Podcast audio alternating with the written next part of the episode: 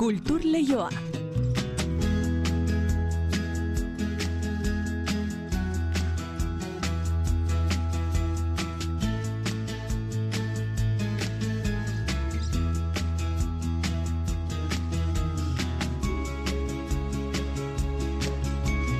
Eneriz gorrotxategi arratsaldeon. Arratxaldean inigo. Bob Dylan kulturleioan eguneko izen propioetako bat berriro Euskal Herrian izango baitugu. Bai, ala da, ekainaren e, ba emeretzi eta hogeian izango dira, Donostiako kursalen eskiniko dituen bi kontzertutan, bi emanaldi izango dira, eta datu bat zuzendu beharrean gaude, eh? lehen ordu batean esan dugu 2006an izan zela azkenekoz Dylan Donostian, zurriola ondartzan, Mikel Laua izan zen holtza berean, hori ala da, baina 2008an Bob Dylan ilun benere izan omen zen, eta 2008an iruinen eskaini zuen kontzertua, beraz ez dugu 2006raino atzera egin behar, eh? Honako bitxita Donostiara egiten duen bosgarren bisita izango litzateke. Eta oraingoan, ba, Ralph and Rowdy Ways eh, 2008an argitaratutako disko aurkeztera etorriko da. 2008 bateko azaroaren enbian ekin zion mundua zehar diskoa aurkezteko birari, eta datorren urtera arte luzatuko da. Tartean baina, ba, berregindako beste lan batzuk ere aurkezten ari da, eh? Gaur iragarritako bi kontzertu egin sarrerak, jakizu hilaren ama bostean jarriko dituztela salgai, kurseleko webgunean, eta jada hasi dira zenbait iturria, sarreren zenbateko azaltzen, gu bada ezpada ezakigunaz, ez dugu esango. Hori da.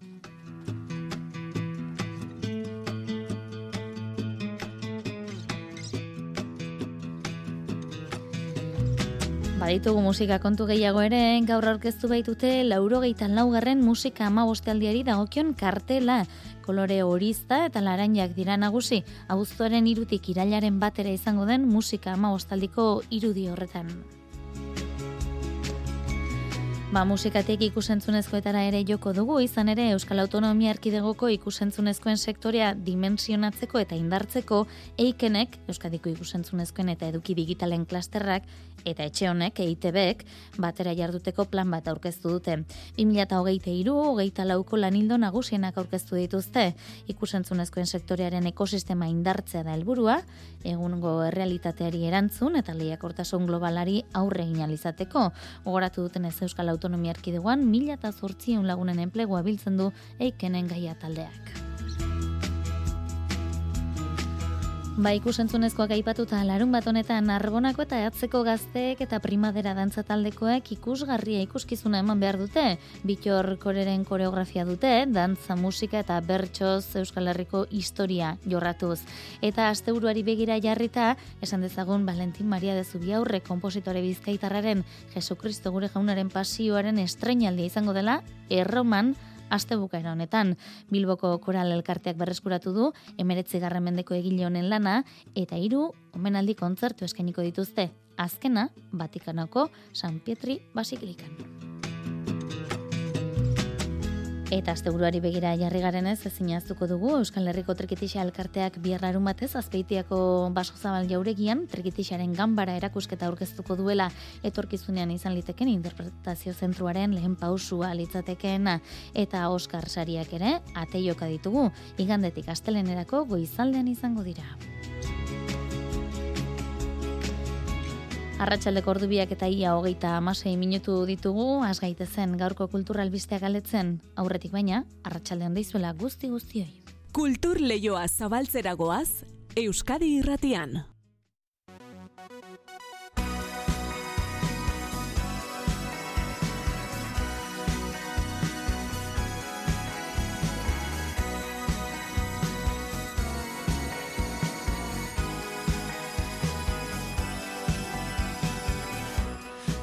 necessária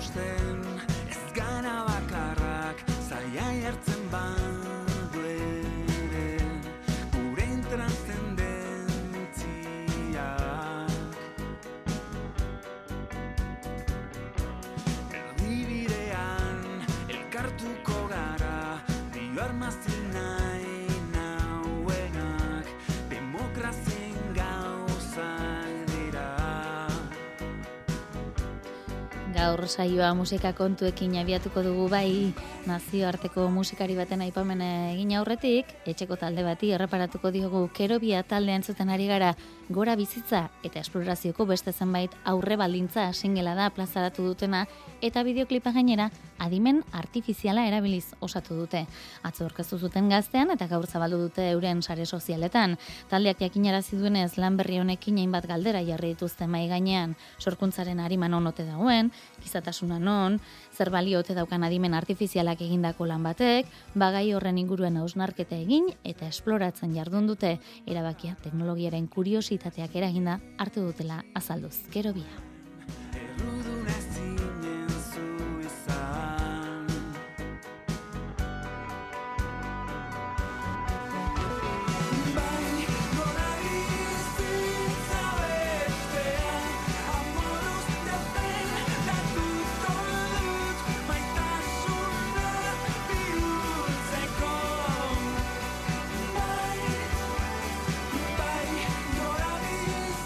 Eta aurreratu dizuegun gixan Bob Dylan da eguneko izenetako bat Euskal Herrira itzuliko baita hau da atarian ekainaren emeretzien eta hogeian. Bi kontzertu eskainiko ditu Donostian kursal jauregian. Azken hamarkadatan hainbat aldiz jo du gurean. Esan dizuegun gixan bakipat Donostian zale gehien gogoratzen duten kontzertua ba 2006koa da naiz eta esan dizuegun gixan amabostean ere izan zen.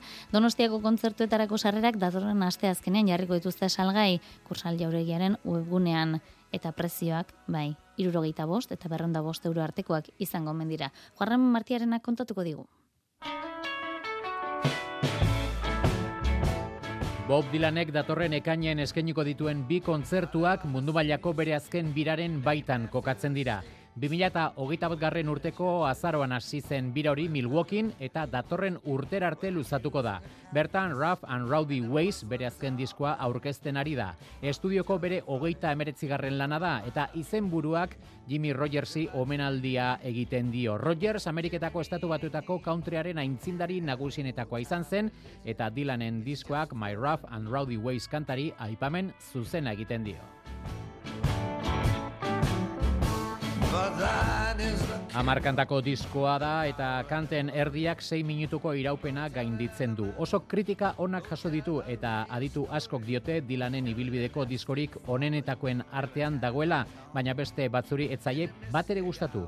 Kritiko askok diote nolabaiteko soinu testamentua dela larogeita bat urterekin Dylanek begietara begiratzen diolako eriotzari.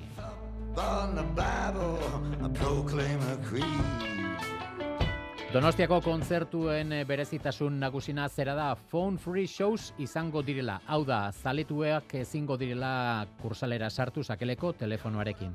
Bob Dylan behin baino gehiagotan egonda Euskal Herrian azken urtetan, Donostian azkenekoz 2008 garren urteko ustailean ilunben. Ondoren 2009an, Iruñako Navarra Arenan eta Barakaldoko Beken jozuen. Took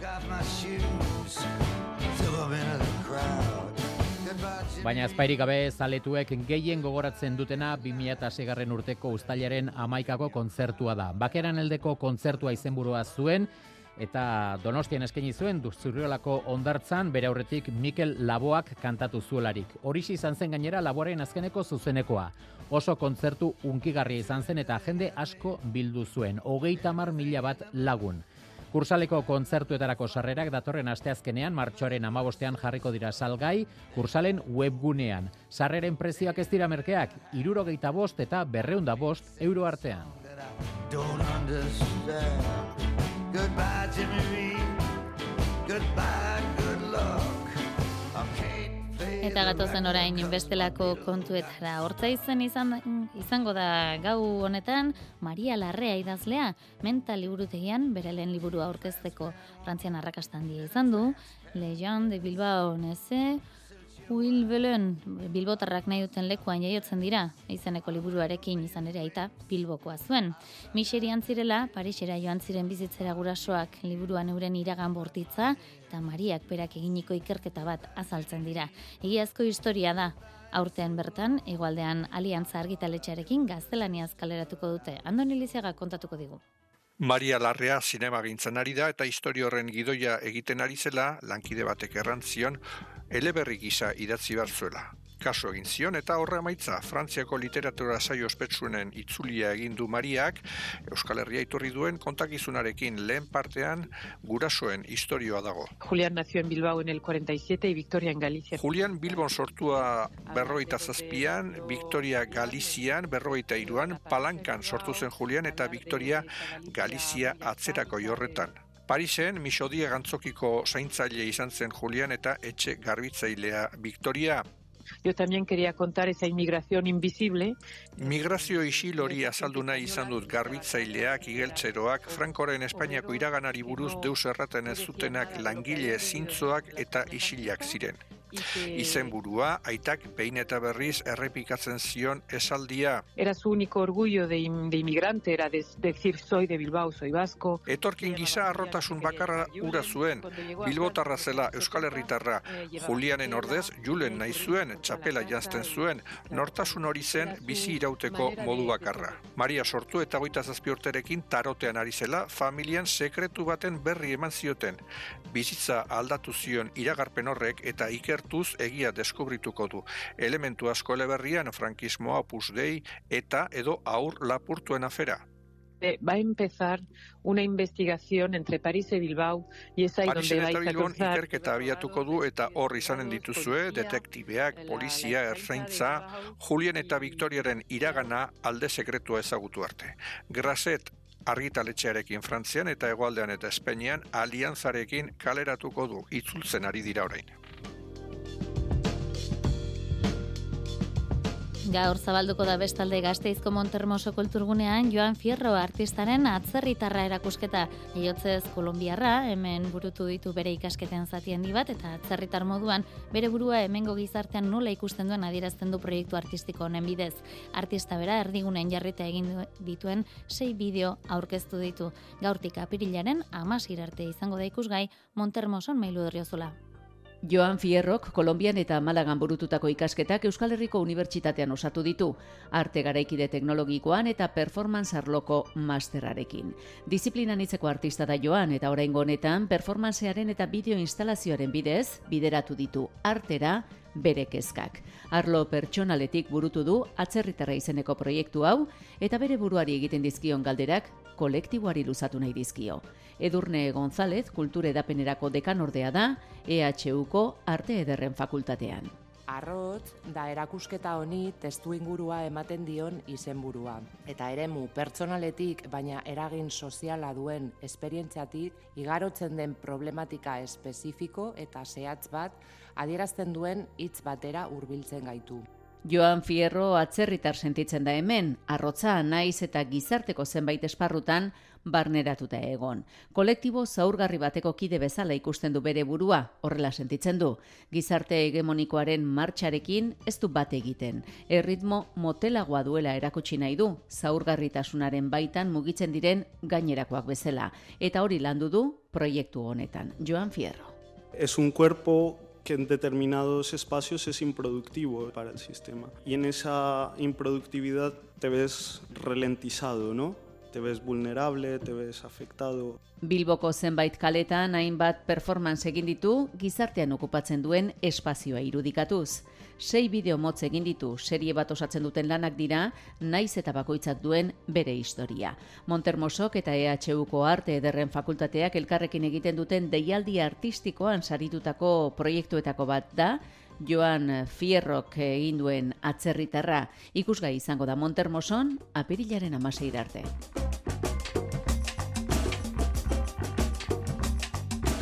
Eta asteburu honetatik aurrera ikusgai izango dena edo ikusi litekeena, Xabin Fernandezek idatzitako kanpora sartzen antzezlana izango da. Asteburuan estrenatuko baitu, legorretan egileak gib gizeimun eskasiaren virusaren inguruan izandako bizipenak hartu ditu abia puntu umoretik landutako obra sortzeko. Oraindik ere virusaren inguruan dagoen ez jakintasun eta beldurrak uxatzeko lagundu duela, lagunduko duela espero du. Txalo konpainiaren eskutik eta Itziber Garmendiaren zuzendaritzapean estrenaldia hiru emanalditan egingo dute larun batean arratsaldeko zortzietan eta igandean seietan eta zortzietan legorretako herri antzokian. Itziar Lumbrasek ditu xetasun gehiago.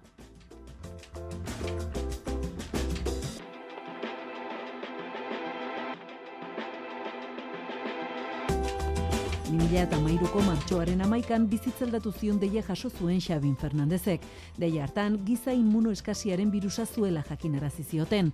Urrengo amarruteetan, gora beraz betetako ibilbidea bizi izan du. Esperientzia hori guztia holtzan kontatuko du kanpora sartzen antzezlanean. Virusaren eta Xabinen arteko elkarbizitzaren laburpen bat da ikusiko dutena. Xabin bera da obrako protagonista eta ondoan izango du birusa gorpuzten duen intza alkain. Nirekin holtzan egongo da virusa, baina intzak berak ere orain esaten du, irakurri zuenean pentsatu zuela virusa zela, baina ondoren konturatu dela, bueno, virusa badela, baina baita ere dela nik eh, nire barruan sortutako beldurren eta emozioen eh, nolabaiteko pertsonai bat, ez bien arteko historio bat izango da. Eta biekin batera eszenatokian simbolismo handiko kaiola erraldoi bat. Nik esaten dut azken hamar urte hauetan berriz ere kaiola moduko batean eh, ezkutatuta egon naizela, ezta? Armairutik ateratzen da jendea, bueno, ba, kasu honetan kaiola bezala irudikatu dut nik, bere garaian ja egon nintzen kaiola moduko batean, eta duela hamar urte kaiola kanpoan bizitzen ari nintzenean, jaso nuen albistea, eta ordutik berriz sentitu naiz kaiola horren barruan. Eta hortik dator baita obraren izenburu esanguratsua ere kanpora sartzen. Psikologikoki pixkat baju egon naizen momentu horietan, nire sentsazioa zen, etxean nengoela, baina ez etxean sartuta, baizik eta etxean nengoela, baina mundutik kanpo bezala. Ezkutatuta eta aterata bezala. Orduan, e, orain da, bueno, kaiola hontatik aterako naiz, baina sartzera, ez? Gizarte horretan berriz ere lagunen artean sartu nahi dut, e, berriz ere familian sartu nahi dut, eta berriz ere, bueno, ba, harreman horietan e, sartu nahi dut. Beraz, kanpora noa, baina sartuz. Gaian aditu ez dela aitortzen du Xabinek, baina bere esperientzia kontatzeko beharra eta gogoa zuen. Virusaren inguruan, oraindik ere dagoen ez jakindasun eta beldur horiek guztiak usatzeko bidean antzezlana ekarpena izatea nahiko luke. Gustatuko litzaiake honen inguruko informazioa ere, ba, ba zabaltzea obra honen bitartez. Ilusio berezia egiten didate herri txikietan egingo ditugun e, boloak, ezta? Ze intzak ere batzuetan esaten duen bezala, virus hau Euskal Herrian oso gutxi ibili da edo euskeraz oso gutxi hitz egin du orain arte eta bueno, beti hirietako gaiz batekin lotzen dugu, ez? Baina legorretan ere infektatzen da jendea eta gabirin ere bai eta edozein herri txikitan ere bai. Eta hori ere erakutsi nahi genuke. Eta gaia gordina izanik ere umoretik kontatu nahi izan dute ikuslea beldur gutxiagorekin eta errealitatea beste modu batera ikusi izatera dadin. Xabin Fernandezen kanpora sartzen, asteburuan legorretako herri antzokian ikusgai. Ba, Baionako antzokian eh, bihar larun batez, Arbonako eta Eatzeko gazteek eta primadera dantza taldekoek ikusgarria ikuskizuna eman behar dute. Euskal Herriko historia izpide, bitor koreren koreografia batekin, dantza, musika eta bertso uztartuz. Gutxitan ikusten den harri bitxi bat ikusteko azken aukera izan daiteke, Andoni Lizeagak kontatuko digu. Ikusgarriaren antolakuntzan aritu da zigor goi asko etxea, primadera dantza elkartea buru, ahatzeko eta arbonako hainbat herritarrek sorkuntza prestatu zuten. Besteak beste helduen eta gazteen artean loturak sendotzeko. Bitxor korreren koreografia, Patrick Larralderen musika eta kantuak eta zigor bera bertsoetan. Euskal Herriaren historia, baina herritarren eta ariz baten ikus moldetik. Euskal Herriaren historia, herritarren begietatik, eta bada ari amankomun bat izango dena Euskal Herriaren eh, aritza, eta aritza horrek uh, bizititu uh, lekukotasunak Iragan udan izan zen ahetzen lehen emanaldia bakarrenetako eta hoian batean egin zuten naturaz balietuta eta naturarekin harmonian. biziki egokia zen ikusita mitologiatik abiatzen dela gure ikusgarria. Orduan hor, oianarekin ere bai jokoak egin genituen. Gustora emaitzarekin, baina ikusgarriko gaztenei, ohiko oholtza batean izateko aukera eman nahi zieten eta baionako aintzokia, baino leku oberik ez horretarako. Haiek bizi dezaten ere bai, uh, profesionalek bizi duten uh, uh, esperientzia hori. Oren eta laurdeneko iraupena, hogeita emezortzi dantzari eta sei musikari beraz, oholtza gainean larun batean sortzietan itzordua, zazpitarako lehiatelak irik-irik, eta bestela Baionako elkarren eta Hello Aso webgune bidez eros daitezke sarrerak. Valentin Maria de Zubiaurre kompositore bizkaitarraren Jesukristo gure jaunaren pasioaren estrenaldi izango da bestalde Roman astebukaera honetan. Bilboko koral elkarteak berreskuratu du, emeretze garramendeko egile honen lana, hain zuzen ere Roman idatzi zuena. Eta hala, hiru omenaldi kontzertu emango dira Erroman. Iker Zabala kontatuko digu.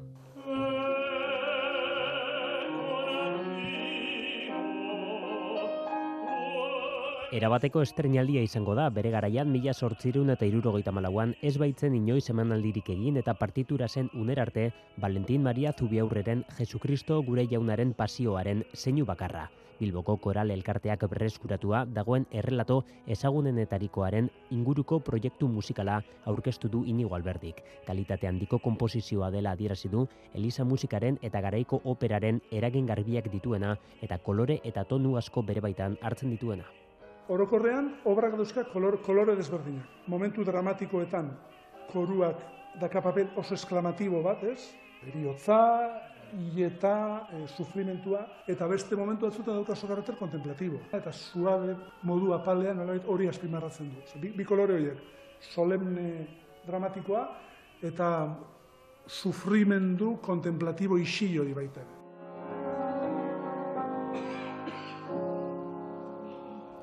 Enrique Azurza da zuzendaria eta koroaz gainera lau kantari liriko ere badira. Ana Otxoa sopranoa eta bainat egiarte tenorea daude lehenik eta behin. Azken hau entzun dezagun. Oso emozionantia dela orokorrean partitura bat hartzea inork egin ez deuena.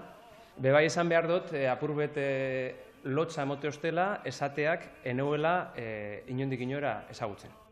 Izan ere, Zubiaurreren lana iraganetik berreskuratu eta aldarrikatzeko ekimena ere bada hau. Juan Laboreria eta Julen García baritonoak ere badaude proiektuan bakarlari gisa. Baina gero denak elkartzean ikustea hain musika ona dela, oso ondo konposatuta dagoela, bueno, zortea da, daukagu, musika hau berreskuratu dugula. Bilboko koral elkartean ba, etxean sentitzen naz, eta gainera hori ba, e, horrelako obra zugarri polita dana ba, e, ezagutzeko aukera izan dut. Lan egitea erraza izan dela azaldu dute kantariek izan ere partituraren edertasuna eta zirrara sortzeko duen gaitasuna baliatzeko ekimena izan dela azpimarratu du egiartek. Azken baten musikak eh, kalitate bat dekonean oso erreza da musika hori interpretatzea. Testuak esan gure dauena, musikak, naiz zuk ez jakin testu zer esaten deuen, musikak eroan ite dutzu, sentimentu horretara, horrek itzel erresten deu, interpretazioa.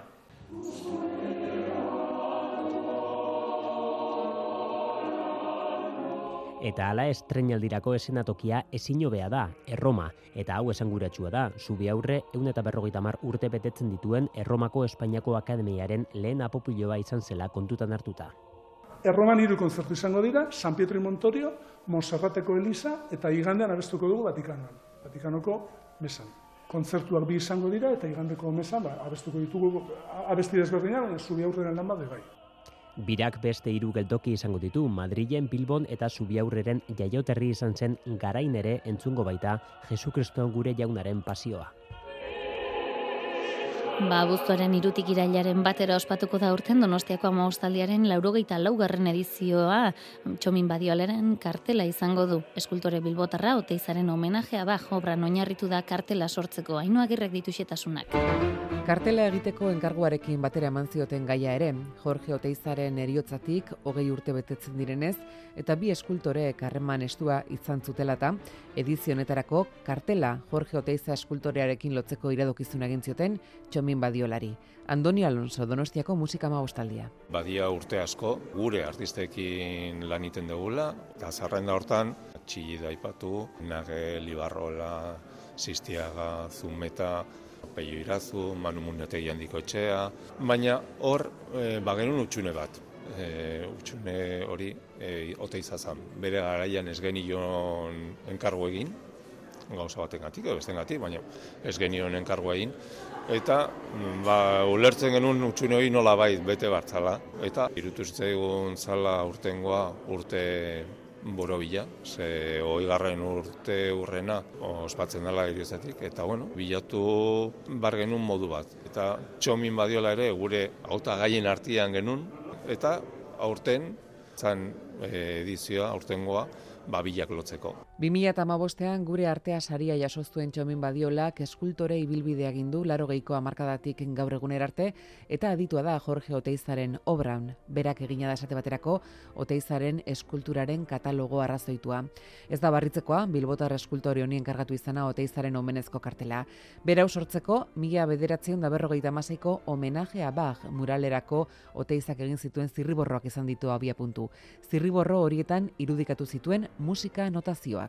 Musikagileen notazioak eta pentagramak izaten dira bueno, ikusgarriak, ze beti asaltzen dira, markaz betetak, loturak, hemen seinale bat, hemen beste bat, eta orduan, nik uste hori ikusi dola, eta hortaz baliatu da, azkenean berak eh, aukeratzeko zein zan eh, eremu interesgarriena, eta bueno, azkenean, ba, nola ere, bazan, oteiza eta musika ere eh, lotzea kartelean. Ez badut ere aurtengo programaziorik iragarri, bajen musika ez da faltako ziurrenik aurten ere, eta esan dutenez, Stravinsky eta Mahler izango dira, edizionetako itzordu nagusinetarikoen protagonistak. Erabaki genuen Stravinskyren oratorioa e, bueno, aukeratzea ba, egiteko, ba, bueno, gure ekoizpen propioa.